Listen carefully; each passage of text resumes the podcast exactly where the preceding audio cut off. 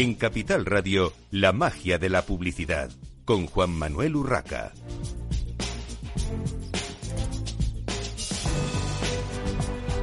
Bienvenidos un viernes más a la magia de la publicidad en Capital Radio. Les habla Juan Manuel Urraca. Hoy tenemos con nosotros a Sara Vega, directora de marketing de FNAC. Eh, bienvenida a estos estudios de Capital Radio, Sara. Muchas gracias, Juan Manuel. Un placer verte, como siempre. Bueno, eh, en tu nueva compañía me imagino que muchos retos. El retail está muy, muy entretenido por las circunstancias de estos últimos años y en todo lo que es... Eh, digamos, electrónica de consumo, libros, discos, toda la, parte de cultura también, pues con bastante movimiento que supongo que ahora nos irás, nos irás contando. Lo primero, eh, para, para, situarnos un poco y, por eh, los últimos acontecimientos, digamos, importantes para, para el retail, ¿cómo han sido esas eh, campañas de Black Friday y, Navidad? Y luego entramos con, con la última parte. Pues mira, nosotros, a ver, yo creo que para el retail ha sido la campaña del 2021, tanto Black Friday como Navidad, ha sido una campaña atípica. Em, al final, eh, la influencia del COVID de alguna manera seguía presente. Em, la alta incidencia de, contagios en la última parte del año eh, tuvo bastante influencia también en los, flujos de gente en las tiendas. Entonces, yo creo que ha sido una campaña típica y seguramente eh, diferente a lo que habíamos previsto, ¿no? Porque ya creo que todos teníamos un poco la ilusión de que, de que iba a ser una campaña normal, ¿no? Vuelta al 2019. Y finalmente no fue así. Pero dentro de este marco, nosotros estamos eh, satisfechos con, las campañas. En el caso de Black Friday, nosotros, además de, eh, de la pura campaña del Black Friday eh, durante esa semana.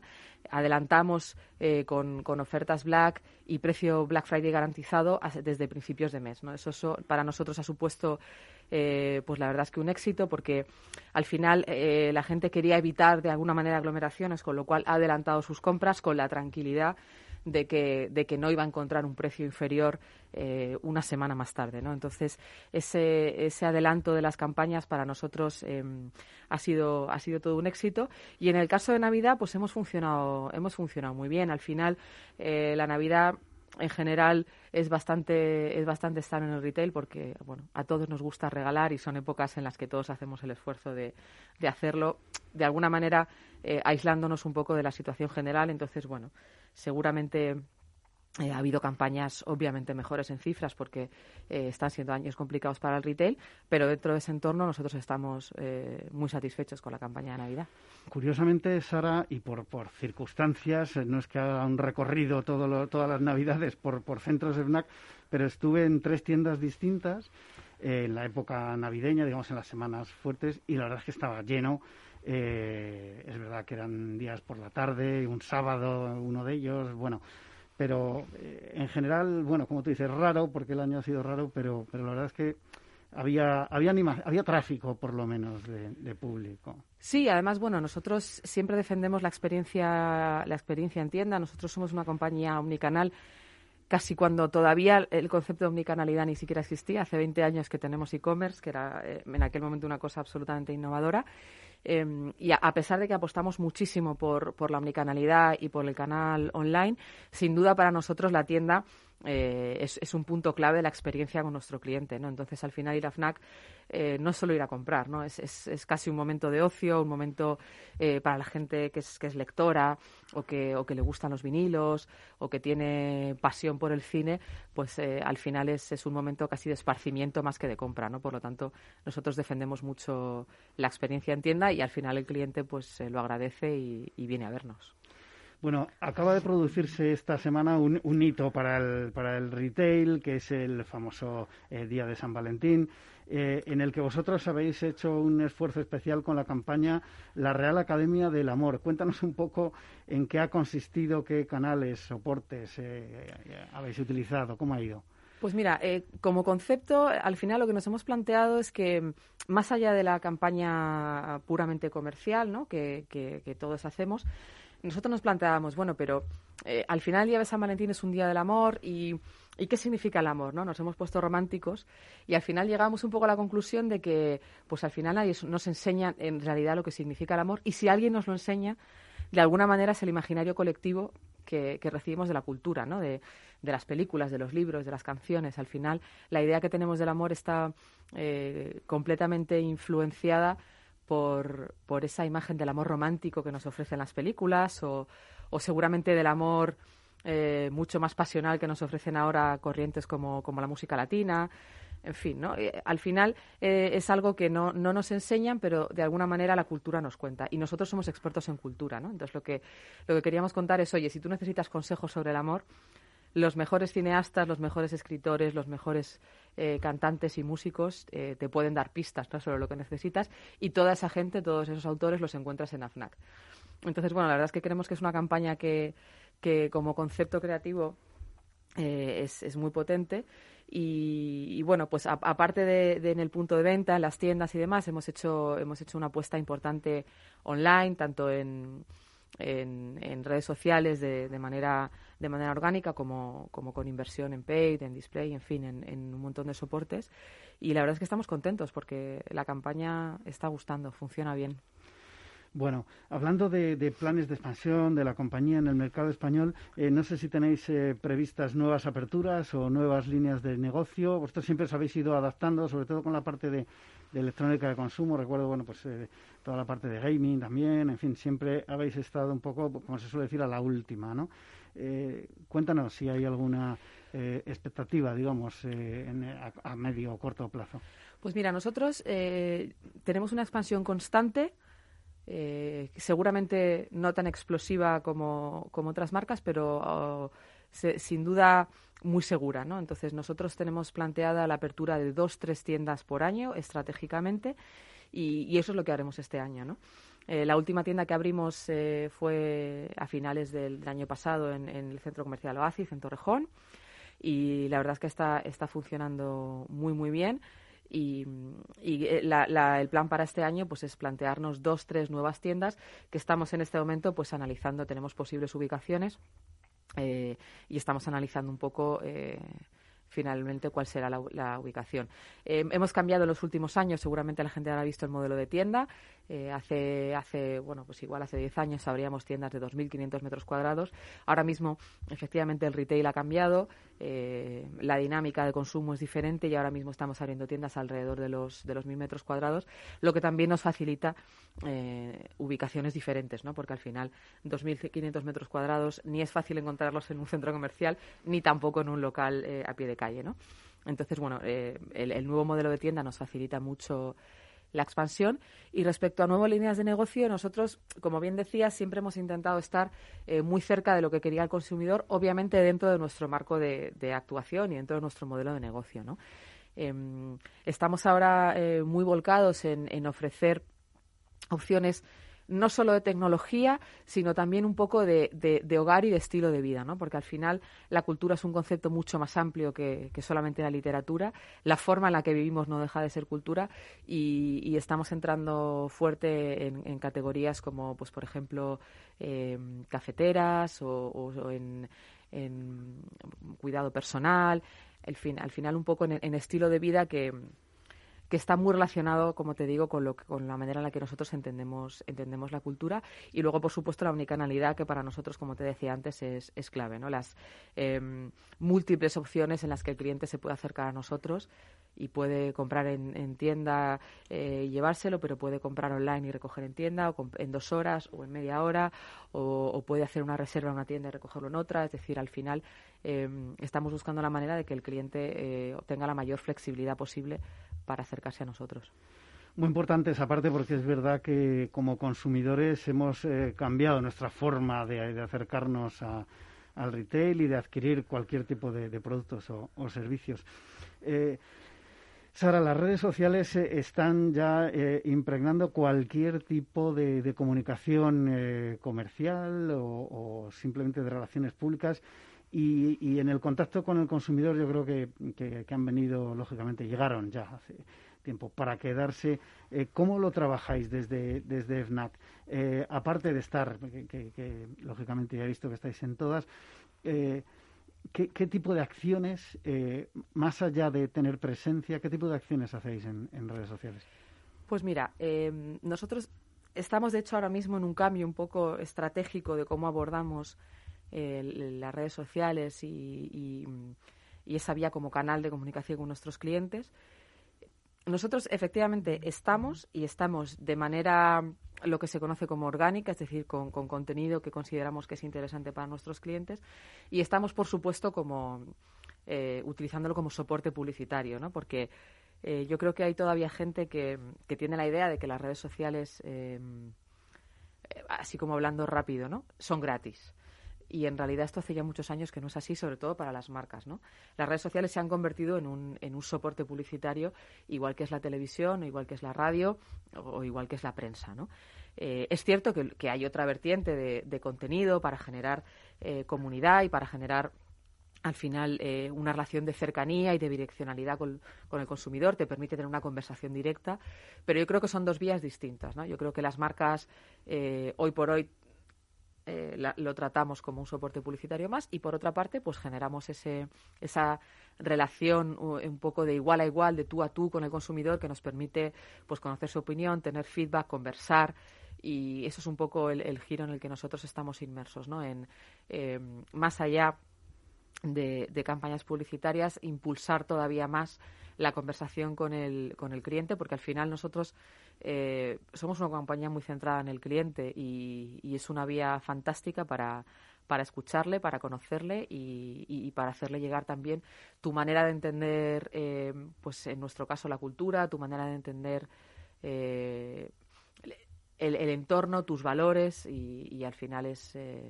bueno es una es una vía efectiva, pero ya te digo que este es un melón que igual mucha gente no quiere abrir, pero pero ni, ni son gratis ni seguramente tienen un efecto en ventas de manera, de manera inmediata, ¿no? Construyen marca, eh, pero no generan ventas de manera inmediata. O sea que hay que, hay que ver muy bien cuál es el objetivo que tienes en redes y, cuál es tu estrategia, por lo tanto, ¿no? Porque yo creo como decías, tú es un melón, eh, bueno, eh, delicado, pero es verdad que por la propia idiosincrasia de las redes están cambiando y están cambiando la forma en las que las marcas las utilizáis y en las que los consumidores las consumen. Eh, y valga la redundancia, porque al final, bueno, están evolucionando muy rápido. Han salido cosas nuevas también, no digamos en el mundo con, de, gaming, ¿no? Con los, los Twitch y demás. Y yo creo que todo eso os hace seguir trabajando a las marcas sin, sin parar, entiendo. Bueno, vamos a algo que yo creo que seguro que ocupa eh, mucho tiempo de, tu labor al frente del departamento de marketing de, FNAC, como es el trade marketing, eh, la creación de experiencias en las tiendas. Hablabas antes, ¿no? De, que siempre FNAC ha estado eh, muy volcada en todo lo que es la experiencia del, usuario y al final toda la parte de, de bueno, pues eh, experiencias digitales, experiencias, eh, experiencias, digamos, físicas en las tiendas eh, es, es importante.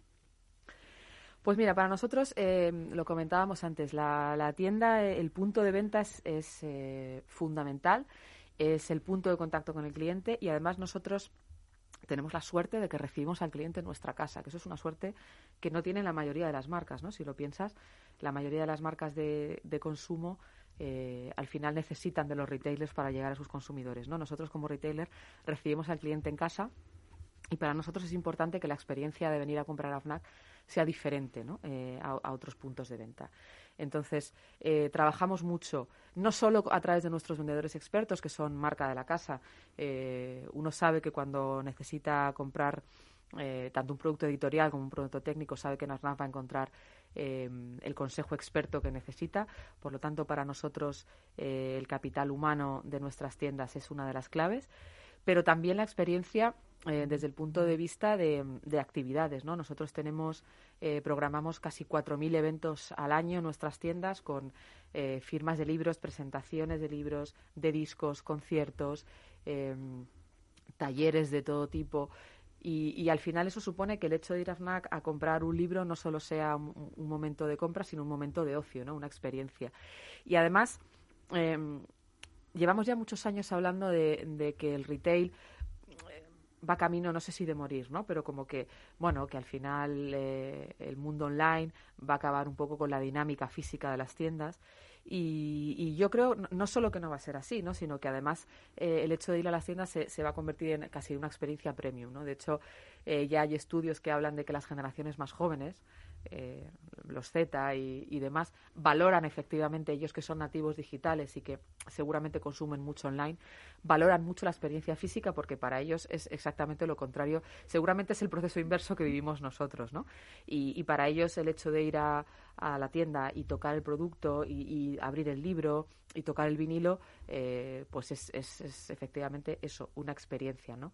y la valoran y la disfrutan. Y al final esa generación Z de alguna manera es el futuro del consumidor. Así que eh, nosotros estamos muy, muy focalizados en, en ofrecer una experiencia diferenciadora y, y, en que el cliente quiera seguir viniendo a nuestras tiendas.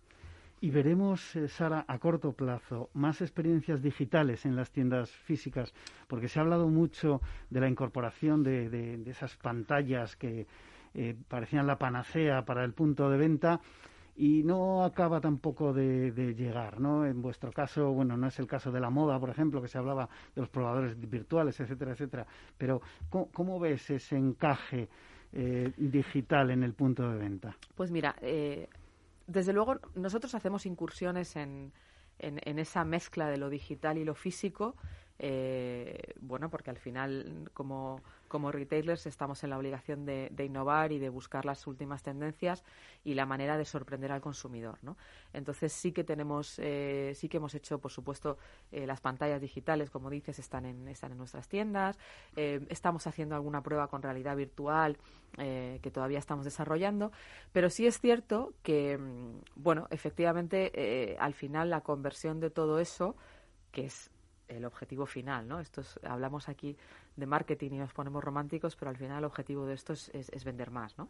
Bueno, para eso está el marketing. Claro, eh, entonces al final es verdad que, y, señalas muy bien el mundo de la moda, ¿no? Donde parecía que esas pantallas iban a tener unos contenidos espectaculares y eso iba a ser una revolución y bueno, pues la realidad es que mm, que quedan muy bonitas en las tiendas, pero que a nivel de conversión todavía está por ver que efectivamente sean, sean efectivas. ¿no? Entonces, bueno, yo creo que sí, hay que, hay que modernizar las tiendas, desde luego hay que digitalizar los puntos de venta. Nosotros eh, ya estamos en camino, como te digo, tenemos pantallas y, tenemos muchos procesos en los que tú puedes, eh, a través del vendedor, comprar eh, online y que te lo manden. en fin, toda esa digitalización estamos en marcha pero, y esto sí es una opinión personal, creo que efectivamente eh, el modelo de conversión todavía, todavía tiene camino por recorrer.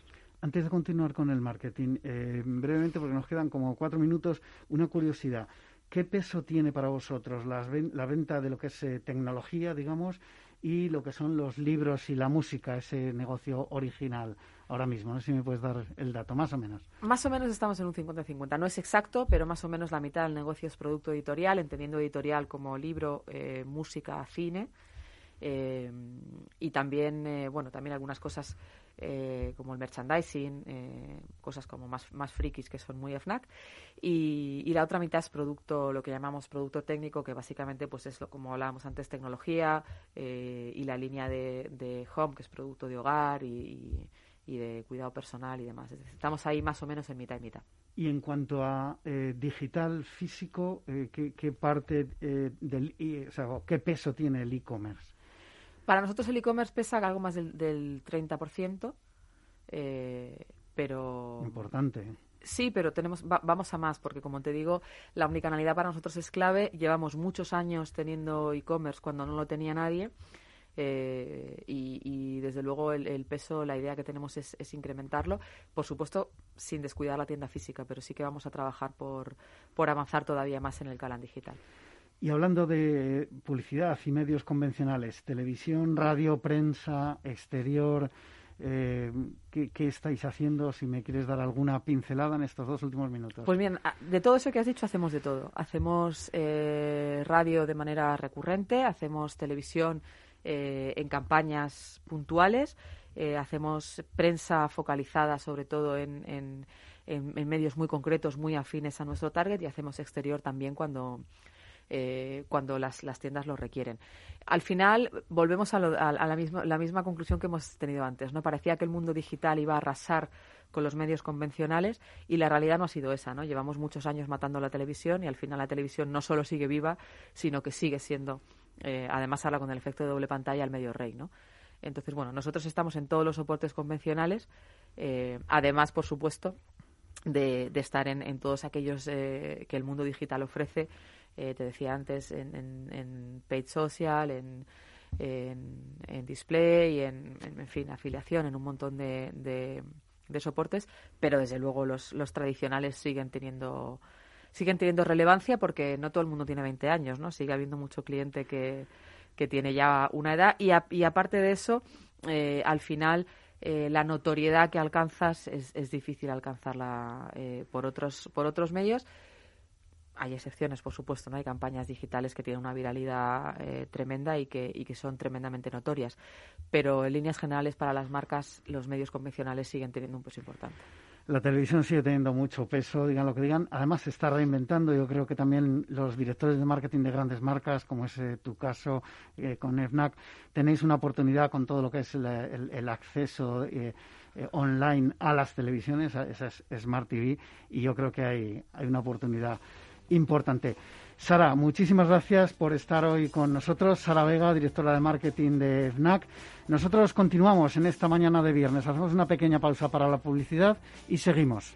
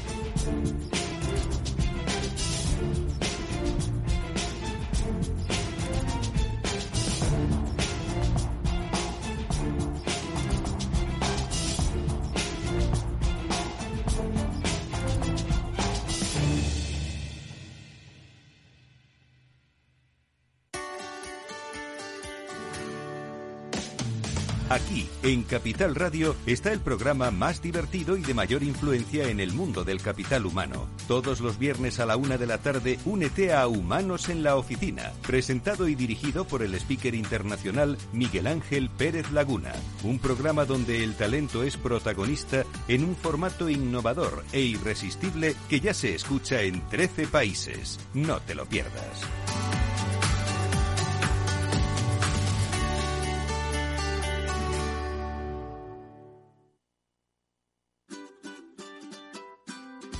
Mesa y Descanso es el programa donde Mar Romero te acerca cada fin de semana los mejores productos, te invita a disfrutar de los buenos vinos de cada denominación de origen y a conocer restaurantes y lugares de ocio con un encanto especial. Mesa y Descanso, los domingos a las 13 horas, aquí en Capital Radio. Capital Radio Madrid, 105.7. Gráficas Naciones. Más de 50 años de experiencia en el sector de las artes gráficas. Apostamos por la última tecnología tanto en impresión offset como en digital y gran formato. Realizamos todo tipo de impresión. Tarjetas de visita, folletos, libros, vinilos, decoración y montaje de stands. Más información en el 91 629 2145 o en gráficasnaciones.es. Esto te estás perdiendo si no escuchas a Luis Vicente Muñoz en Capital, La Bolsa y la Vida. Xavier Ferraz, profesor de ESADE. La COVID eh, ha sido una especie de máquina del tiempo, ¿no? Nos ha situado no en 2021, sino en 2031 a nivel de, digitalización. Lo que tenía que haber pasado pues en 10 años eh, ha pasado en 10 meses. No te confundas. Capital, la bolsa y la vida con Luis Vicente Muñoz, el original.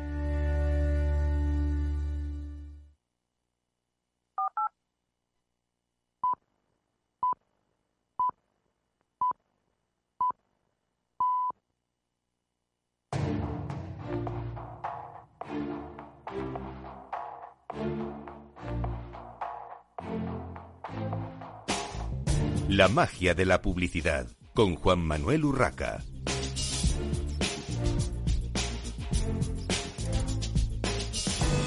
Continuamos en esta mañana de viernes en la magia de la publicidad en Capital Radio. Les habla Juan Manuel Urraca. Ahora tenemos con nosotros eh, a Marta González Moro, socia fundadora de 21 gramos e impulsora eh, del movimiento Marcas con Valores, y a Ximena Zapag, directora de inteligencia social y del estudio de marcas con valores en, 21 gramos.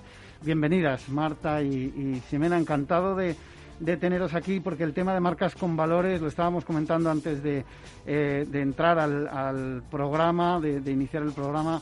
Creo que es eh, un tema importante que desde la magia de la publicidad, desde Capital Radio siempre eh, le hemos dado cobertura porque creemos en ello, creemos en que las marcas tienen que ser algo más que, que un, un, producto de venta, ¿no? Bueno, eh, habéis hecho el cuarto estudio, Marcas con Valores. Eh, ¿Quién y cómo ha hecho este estudio, Ximena? Bueno, este, eh, el cuarto estudio, que en realidad es para nosotros el quinto estudio, porque hicimos una, un, en el momento del COVID, cuando salió el COVID, hicimos uno de impacto COVID, ¿vale?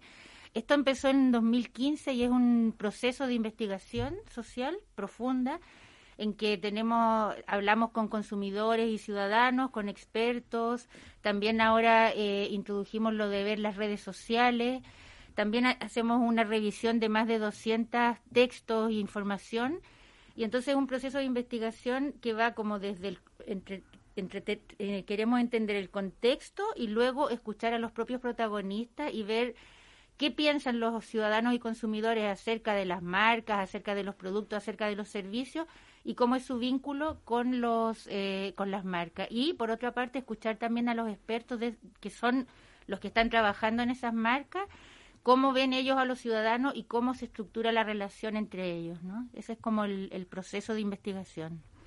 Bueno, el estudio dice que en España se consolida la tendencia hacia la práctica del consumo consciente, con un 84% de la población que, aunque no siempre lleve a cabo una compra responsable, sí tiene en cuenta el impacto medioambiental y social en sus hábitos de consumo. Eh, con los datos del estudio o, las preguntas que se han hecho y demás y esa recopilación de datos, ¿cómo se llega a esta conclusión? Eh, a mí me da la impresión muchas veces en las encuestas que este tipo de preguntas eh, tienden a producir un lo que mi, mi, hija adolescente diría postureo ¿no? del encuestado. Pues, pues sí, Juan Manuel. Bueno, antes de nada y antes de seguir la conversación, yo quiero dar las gracias a ti personalmente como profesional de la Publi que, que, que llevas y tal, y, y el, hecho de estar hoy hablando de estos temas. Como has dicho, es importantísimo trasladar un mensaje en positivo de que la transformación está en marcha y el estudio viene a constatar estos temas. ¿no? Y en la pregunta en concreto, yo creo que la pregunta tiene, tiene, en la pregunta está la respuesta, ¿no? La diferencia entre el consumo consciente y el consumo responsable. Lo que viene a decir el estudio de marcas con valores, que además, como decía antes Chimena, eh, la trazabilidad de los datos de cinco las consecutivas, ¿no? analizando los datos, vemos que es una tendencia totalmente al alza. Pero, de, qué, ¿de qué estamos hablando? ¿Qué es lo que, lo que nos preguntas, ¿no? El 84% de la población española, por una parte, además coincide el dato 82-84, admira a quien ejerce un consumo consciente. No es que ellos ejerzan ese consumo, pero admiten que admiran a esos consumidores que tienen cercanos, que toman decisiones basadas en incorporar el impacto medioambiental o social en sus decisiones de hábitos y, no solo de decisión de compra, sino de hábitos, incluso de estilo de vida, ¿no? Y este año decimos que el 84 ya lo practica porque este año en esta, en esta eh, eh, ola de, datos, además hemos analizado el grado de coherencia de esos consumidores ciudadanos. Hasta ahora, como decía Chimena, el estudio de marcas con valores estudiaba la capacidad de relación en base a los valores entre los ciudadanos consumidores personas y las marcas. Y este año hemos profundizado no solo cuán abierto está la ciudadanía a entablar relaciones con las marcas basadas en valores, en el ámbito social y medioambiental principalmente, sino cómo esos propios ciudadanos lo ejercen de manera introspectiva, es decir, cuán coherente y consecuente eres tú en tu día a día. Y ahí vemos que el clúster que hemos definido, evidentemente con rigor estadístico y, en base a las preguntas, para ser considerado un ciudadano consecuente, tienes que cumplir nueve preguntas de pienso, compro e impacto, precompra, compra y poscompra, ¿no? Cuán reflexionas antes de ejercer la compra, a qué estás dispuesto a condicionar tu compra a los valores eh, eh, que estamos proponiendo y después incluso en ese momento post compra cuánto te ha impactado o cuánto has reflexionado en el momento post, ¿no? Y ahí la suma de los consecuentes, que son los que más ejercen ya consumo responsable, porque el consecuente es el que verdaderamente lo ejerce, y el consciente en el que, aunque no lo ejerza, soy consciente de que mi, de que mi compra pueda tener ese impacto, suma el 84, ¿vale? Entonces, bueno, yo creo que es, es la, cocina de los datos, ¿no? Como se, decimos en los estudios, eh, yo creo que tiene una solidez precisamente por llevar siete años eh, indagándolos y el cruce de los datos no es un solo postureo, porque para caer, para ser considerado bien un consumidor consecuente o uno consciente, hay muchas preguntas. El estudio, además, como luego veremos a lo largo de, de la entrevista, si puede ser, también hace preguntas incómodas, Juan Manuel. También las hace. Y también vemos ¿no? que, que responden a preguntas un poquito más ácidas que no es fácil eh, cuando se lanza una encuesta en la que al final el, el, usuario eh, encuestado, digamos, no tiene por qué contestar, no, es, no es, obligatorio, con lo cual, bueno, eh, otra cosa que me ha llamado la atención es el adiós al estereotipo del consumidor responsable y sostenible que basa sus hábitos en renuncias quienes ejercen un consumo consciente experimentan mayor felicidad, esto me ha llamado mucho la atención, y orgullo que quienes no lo hacen. ¿En qué se fundamenta esta, en, qué fundamenta el estudio esta conclusión? Porque cuando hablamos de felicidad, de orgullo, empezamos a hablar de valores eh, muy, muy etéreos, muy, eh, digamos, eh, que, forman parte, bueno, pues de, la idiosincrasia, de la personalidad, de, otros factores que no son medibles como este señor compra esto y no compra aquello, esta señora compra esto, no compra aquello. Bueno, a ver, son varias cosas y además también quiero aclarar que no solamente hacemos una encuesta con ciudadanos y consumidores, también hacemos investigación cualitativa, que son entrevistas y focus group en que los escuchamos y es un discurso más libre, ¿vale? Que no es solamente, y, y, eso siempre lo hacemos metodológicamente para poder de alguna manera eh, hablar con las mismas palabras en que se habla el ciudadano al preguntar en la encuesta, no son las palabras de nosotros como unos externos o investigadores, ¿vale? Entonces, por una parte preguntamos con su mismo lenguaje y con su misma forma de expresarse, y eso es importante, eh, o sea, técnicamente, porque ayuda, ¿no? Y luego esto del estereotipo del, del consumidor responsable, porque nosotros hay varios factores que explican esto, ¿vale? Pero sobre todo es que si hace unos cuatro años atrás hablábamos del consumidor que solo había que ser responsable, ¿vale? Entonces, esa, el ser responsable te implicaba que casi tenías que convertirte en un monje para poder hacer un consumo eh, más... 100% responsable, claro. Entonces, lo que nosotros hemos ido observando por distintas variables es que no se trata de ser responsable, porque ese discurso lo que hace es que te, te aleja de la posibilidad de la transformación. El ser consciente es algo mucho más positivo porque lo escuchamos en todas las generaciones. cuando dicen, o sea, yo cuando consumo bien, me siento bien. Y nosotros veíamos, por ejemplo, que una pregunta que hacemos, si consumir me produce felicidad, veíamos que bajaba, bajaba, bajaba y de repente sube. Entonces, esa explicación, ¿por qué sube? Porque a lo mejor me siento mejor cuando compro algo que tiene menor impacto ambiental o un impacto social positivo. Entonces, esa es la explicación, no es solamente no es una cosa. Y por otra parte, lo que sí observamos es que cristaliza en los ciudadanos una serie de renuncias o de cambios de hábitos. O sea, todo el mundo intenta reciclar, todo el mundo intenta separar las basuras, todo el mundo intenta ir a un lugar en que le cae bien el que lo está haciendo, ¿vale? Y no una marca que, por ejemplo, eh, lo, que nosotros hablamos también ¿Qué hay? ¿Hay más boicot? O sea, comprar a alguien que me cae bien, que me gusta cómo lo hace, o boicot. Y lo que observamos en esta ola es que claramente hay una tendencia a premiar al que lo hace bien, no a rechazar o inhibir mi consumo. Por eso hablamos de, de que es un consumo consciente, que es mucho más completo que la idea solo de la responsabilidad. Porque creemos también que la transformación no puede basarse solo en la renuncia, porque somos igual, seguimos siendo ciudadanos que necesitamos consumir. Esto eh, me gustaría enlazarlo con una parte que, es importante, que, es eh, si hay alguna diferencia por edades, porque eh, estamos hablando de un tema, eh, y vuelvo a, mis hijos adolescentes, mm. ¿no? Al final ellos eh, tienen una, una carga ya mm, educativa muy importante que mi generación evidentemente no la, no la tiene y eso les ayuda, no digo que sea la, panacea, pero les ayuda. ¿Cómo, cómo veis la distribución de, en el estudio por, por edades? Pues mira, eh, en términos generales no es que haya grandísimas diferencias, pero una vez que profundizas ves matices diferenciadores entre las generaciones. Cuando hablamos de, que los adolescentes o las nuevas generaciones han estado mm, han, recibido más educación en valores o más educación medioambiental, es evidente que incluso los propios padres contestan que en sí, que consideran que mayoritariamente sus hijos han tenido más información. Ahora bien, en general y en esta ola, a raíz de la pandemia, a raíz del incremento de la regulación en términos medioambientales, taxonomía europea, regulación de información no financiera, etcétera, e incluso la tendencia en los mercados financieros a la inversión socialmente responsable y a, incorporar los criterios eh, medioambientales en términos económicos y sociales, incluso la propia presión que Europa está haciendo, ¿no? incluso con, los, eh, el, el, programa español de resiliencia va totalmente vinculado al medio ambiente. Toda la sociedad es un conjunto. Hemos tenido un incremento del estímulo lo cual nos ha permitido que previo al cambio tiene que haber una interiorización de, la cuestión.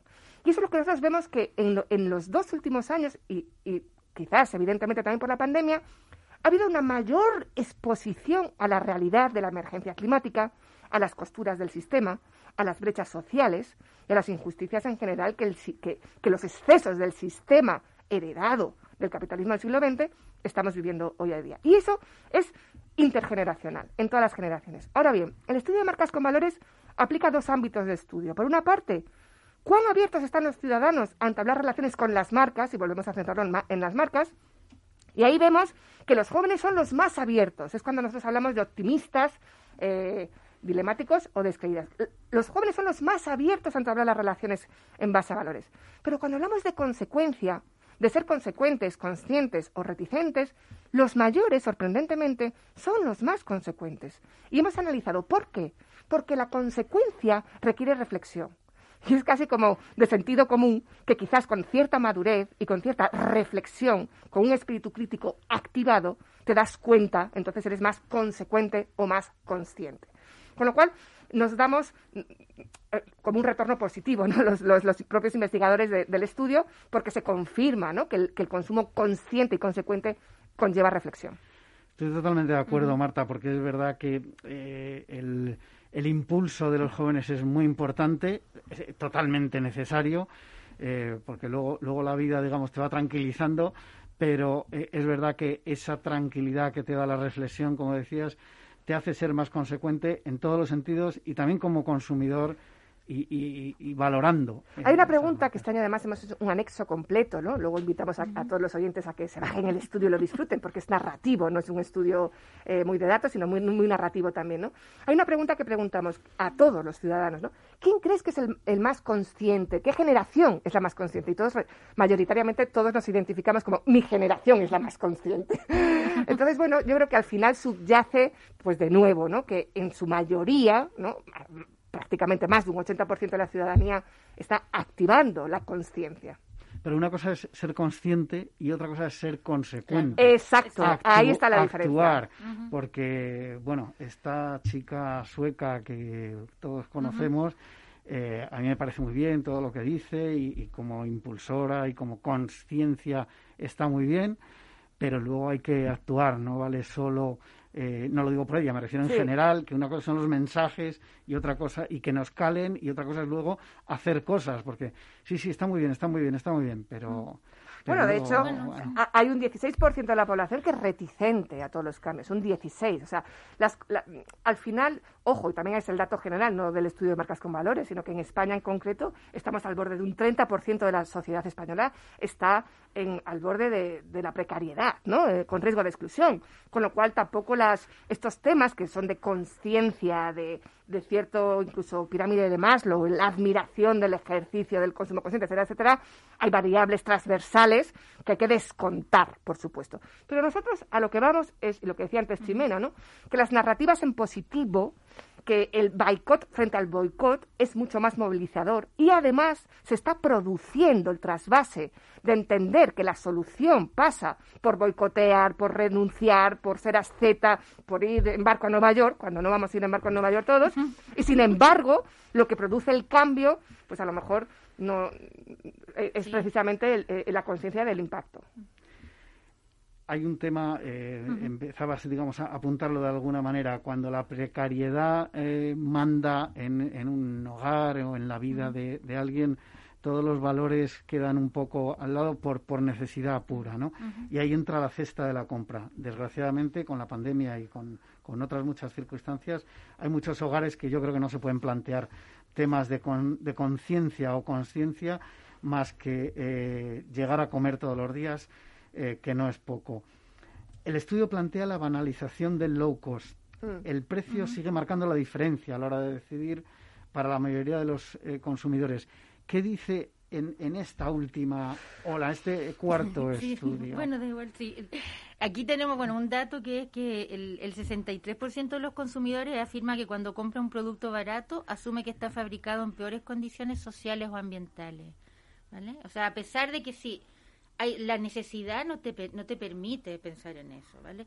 Pero cuando tú ves este dato que es el 63%, o sea, que más del 50% de las personas reconocen eso, o sea, que cuando yo compro barato, sé si me compro una camiseta por dos euros, sé que algo oscuro, bueno, más que oscuro, que hay un impacto ambiental o social que yo sé que no es bueno. Entonces, eso es lo que nos permite decir que es la banalización del low cost y no solamente verlo con con la idea de esto de la sociedad del consumo me consume, de que mientras más compro, soy más feliz y no pienso en nada más que solamente en el acto mismo de la compra. Entonces, el cambio, la transformación es pensar que cuando yo elijo, cuando hago una acción de consumo y una elección, eso también tiene un impacto porque si, le, si, hago la trazabilidad de ese producto, voy a llegar, a lo mejor es que esa camiseta vale 2 euros porque le pagaron 0,60 el que lo hizo. Pero aquí, eh, con el tema de la banalización de low cost, que creo que, que, en sí misma la denominación que le hemos dado es sin duda fuerte. Quiero decir que no estamos poniéndole una etiqueta amable, ni muchísimo menos, ¿no? La banalización del low cost. Se está llamando a las cosas por su nombre. Por su nombre, efectivamente. Pero yo creo que esto es, es muy claro. ¿De dónde nos viene? O sea, ¿cómo somos capaces de convivir con ese deseo y admiración, ese anhelo de querer ejercer un consumo más consciente, porque nos repercute egoístamente mayor orgullo y mayor sensación de bienestar eh, emocional, pero a la vez estamos se ha naturalizado de una manera increíble la condición de que la compra, la compra inteligente del siglo XX es calidad-precio. Ahora bien, nosotros empezamos a detectar que la compra inteligente del siglo XXI no es solo calidad o precio, es calidad, precio y impacto. Entonces, en el momento en que el factor impacto vaya cubriendo y sume eh, como factor más peso, se, se, irá reduciendo. Pero eso no quita, porque esto tiene, esta, esta cuestión tiene una, un truco, incluso perverso, diría yo. Porque la democratización de la sostenibilidad es un reto como sociedad.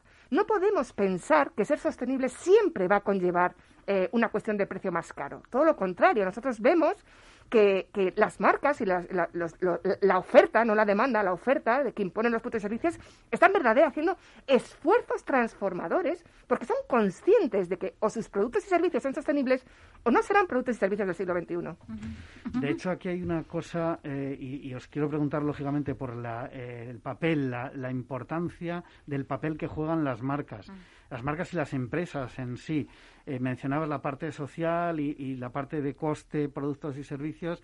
Eh, a mí una de las noticias, y esto lo digo yo, no, no eh, lo decís vosotras, una de las últimas noticias que me ha parecido legal pero indecente mm. es que la banca, por ejemplo, en estos dos últimos años haya, en algunos casos, hasta duplicado sus beneficios, como se suele decir coloquialmente, con la que está cayendo. Mm. Al final, eh, bueno, las empresas están para ganar dinero, todo lo que queramos, y, no han hecho nada ilegal. Pero claro, eh, es, es sostenible esto, es socialmente un valor a trasladar al ciudadano. A mí me ha parecido, yo creo que las marcas en general, en, otros sectores lo están haciendo bastante mejor. Mm. Eh, ¿qué, peso y qué responsabilidad tienen las marcas para tener esos valores, pero no solo tenerlos, sino ejercerlos. Bueno, ah, fíjate, Juan Manuel, nosotros desde el año de 2015 hablamos de marcas con valores como ser y hacer antes que parecer. Yo creo que el ser y hacer antes que parecer es una coherencia y consistencia de las marcas a la hora de, eh, de, proponer ¿no? y de ofertar sus propios servicios y productos que llegarán a esa demanda que cada vez demanda productos más coherentes y consistentes en, términos medioambientales y sociales. Yo creo que aquí hay un ajuste. Va a haber un ajuste, es lo que hemos denominado y, conecto ¿no? con, un siguiente episodio de, o capítulo del propio estudio, que es la sociedad homeostática. La, realidad de ser, mm, bueno, la nueva incertidumbre, la, complejidad eh, que vivimos, ¿no? Pero yo creo que, hemos sentido el colapso. O sea, a, raíz de la pandemia hemos sentido el colapso, hemos sentido las costuras del sistema. Y esto hace que somos conscientes de los desajustes económicos y sociales que existen, que nosotros mismos hemos provocado, o evidentemente la emergencia climática es una de ellas clara y evidente, y la homeostasis, que es un, es un fenómeno biológico, somos, a lo mejor conocemos mucho más la fotosíntesis, pero como la fotosíntesis está la homeostasis, que es la capacidad de los seres vivos de reajustarse a los desequilibrios, tanto externos como internos. Nosotros lanzamos una, una, bueno, pues una propuesta ¿no? de la sociedad homeostática. Es imprescindible volver a, la autorregulación, al imponernos a nosotros mismos ciertos límites y ciertos reajustes para volver a equilibrar eh, el, propio sistema. Eh, Marta, a mí como concepto me encanta y de hecho eh, así lo había notado cuando preparé la, la entrevista. Eh, esto me encanta, pero no sé hasta qué punto es trasladable a la realidad global que vivimos. Porque, claro, eh, en muchos casos, y, no solo hablando de cambio climático, eh, de, derechos sociales, de, reparto de, la riqueza, o yo diría, me valdría con que desapareciese la pobreza, que tampoco... yo creo que al final hablamos de, de, varios mundos, a lo de primer, segundo, tercer mundo, yo creo que ya debemos tener cinco o seis, y los últimos es que es tremendo, ¿no? Fíjate, Juan Manuel, pero si algo también ha quedado en evidencia es la interdependencia. Es decir, nosotros eh, en, este análisis de contexto y, haciendo foco en los últimos 18 meses, que sería o, la, la, propia pandemia, eh, ha quedado en evidencia que estamos totalmente interconectados, que lo global y lo local eh, tiene una conexión esencial, ¿no? Por eso la homeostasis es necesario reajustar eh, esos desequilibrios para, porque si se rompe el límite del equilibrio es que entramos en el colapso, ¿no? Que, hemos ya sentido cerca. Y además también hay una cosa, o sea, el 75% de los ciudadanos afirma que, por ejemplo, la pandemia le ha cambiado sus prioridades y sus valores.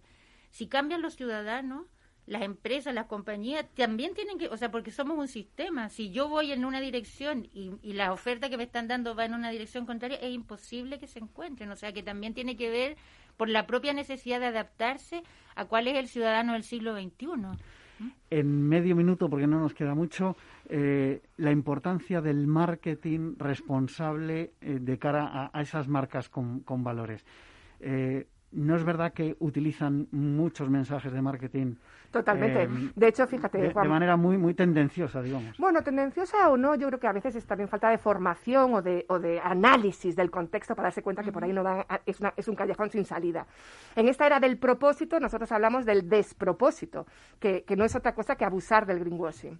Así que, que yo sí que propongo, y bueno, el propio estudio propone, pasar a la, a, la, al refuerzo de la coherencia y consistencia, al ser y hacer antes que parecer, a profundamente poner a las personas en el centro de la estrategia, a entender y comprender los cambios y los desajustes en los que todos de manera interdependiente y colaborativa debemos abordar, porque son retos sociales y retos económicos que son... Eh, ineludibles eh, a día de hoy. Y las marcas, evidentemente, bueno, a nosotros nos consta también en 21 están sufriendo verdaderas transformaciones, incluso internas, que es donde, donde más eh, vemos ¿no? los cambios que se están acelerando, las propias marcas están acelerando la transformación, al igual que la ciudadanía.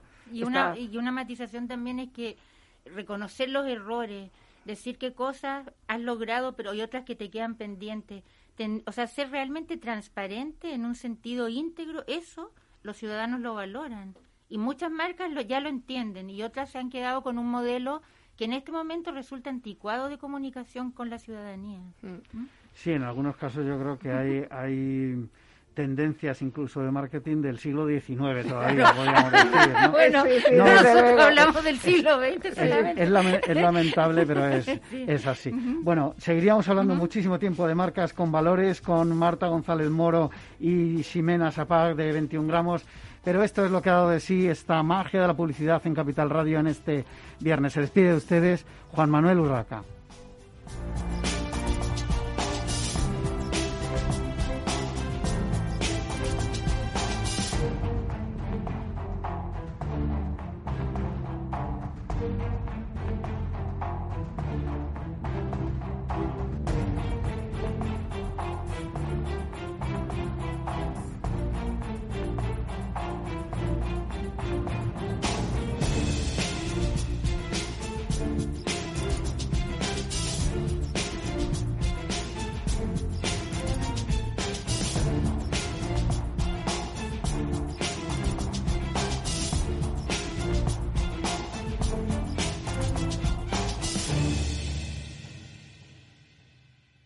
Ser una empresa Red Infinity es disfrutar de la mejor conexión de fibra, es tener voz y datos ilimitados, es contar con centralita virtual para no fallar nunca. Porque nada puede parar tu empresa, con Red Infinity disfruta de todo eso y mucho más, ahora con un 30% de descuento. Llama gratis al 1500. Vodafone Business. Together we can. Al mal tiempo, mala helada. El cambio climático lo ha cambiado todo y los riesgos son más y más imprevistos, como las lluvias, las heladas o el pedrisco. Por eso necesitas un buen seguro agrario que garantice tu tranquilidad. Y ahora es el momento de contratar tu seguro de frutales. Agroseguro. Trabaja sobre seguro. Cuatro razones por las que no puedes perderte Expo Gandam el próximo 25 de febrero. Razón 3 vamos a darte las claves para que te conviertas en proveedor de servicios de movilidad y a mostrarte cómo se vende el vehículo de ocasión en mercados más maduros que el nuestro. Si quieres ir un paso por delante, no puedes faltar.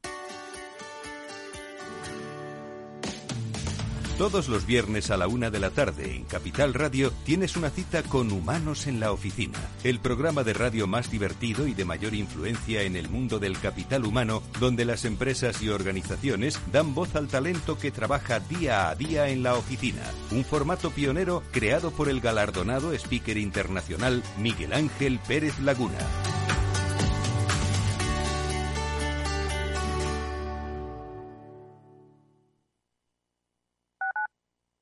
Tu radio en Madrid 105.7, Capital Radio. Memorízalo en tu coche. Si te gusta la cocina gallega de siempre, en el Mesón Gallego 1 y el Mesón Gallego 2 encontrarás los mejores pescados y mariscos de las costas junto a recetas de la Galicia interior, además de las carnes de Sanabria y los mejores embutidos de Zamora y nuestra terraza. Te esperamos en la calle Muller 35, teléfono 91 579 3623 y en la Plaza de la Remonta 13, teléfono 91 579 0769. Una recomendación del programa gastronómico Mesa y Descanso. Capital Radio existe para ayudar a las personas a formarse y conocer la verdad de la economía. Los valores que Capital Radio defiende son la verdad, la libertad y la responsabilidad. Capital Radio es una empresa independiente que no se identifica con ideologías políticas. Capital Radio está aquí para ayudar a las empresas a comunicar cómo crean valor. Capital Radio apuesta por empresas sostenibles, transparentes y comprometidas con la sociedad. ¿Y tú? ¿También quieres trabajar por un mundo mejor? Aquí tienes tu sintonía. Capital Radio, con la gente que aporta y no se aparta.